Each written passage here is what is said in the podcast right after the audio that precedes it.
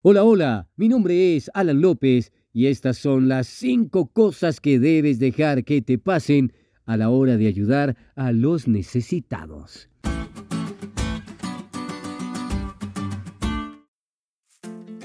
Primero, déjate usar.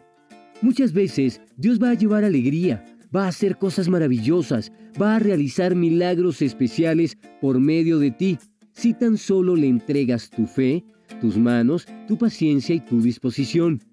La respuesta que muchos están esperando de parte de Dios podría llegar a través de ti si te sintonizas con el corazón de Dios.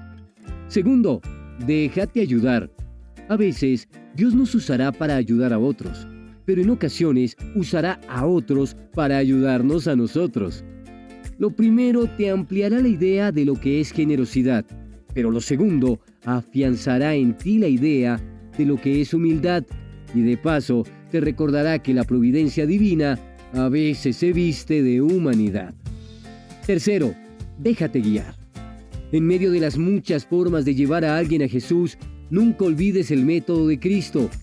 Él vino para darnos ejemplo y nos enseñó que primero debemos relacionarnos y conocer a aquellos a quienes queremos extenderles la invitación de salvación para luego mostrarles simpatía y compasión.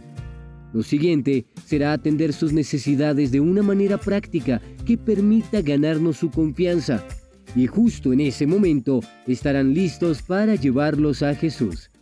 No es algo simplista ni prehistórico. Es el camino más efectivo para ayudar terrenal y eternalmente. Cuarto, déjate llevar. A veces, esta misión implicará salir de tu zona de confort es decir, levantarte más temprano o acostarte más tarde para regalar el casi extinto tiempo de calidad que pocos ofrecen hoy. Dejar de hacer algo que te gusta para hacer algo que le gusta a otra persona. Invertir tu dinero en una sonrisa diferente a la tuya o renunciar parcialmente al calor de tu hogar para ayudar a calmar el frío de alguien más.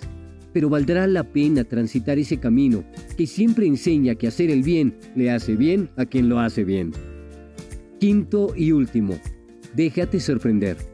Aun cuando no sepas el resultado final de tu ayuda, no dudes en hacerlo. No se trata de encontrar X o Y respuesta. Se trata de amar como Jesús amó, sin reservas. ¿Estás listo para dejarte amar a la manera de Dios y ser un instrumento de cambio y de ayuda en sus manos? Mira hoy el ejemplo de Jesús y ve tú y haz lo mismo. Se necesitan buenos samaritanos, amigos de fe y servidores de corazón. Y tú podrías ser uno de ellos. ¿Te animas?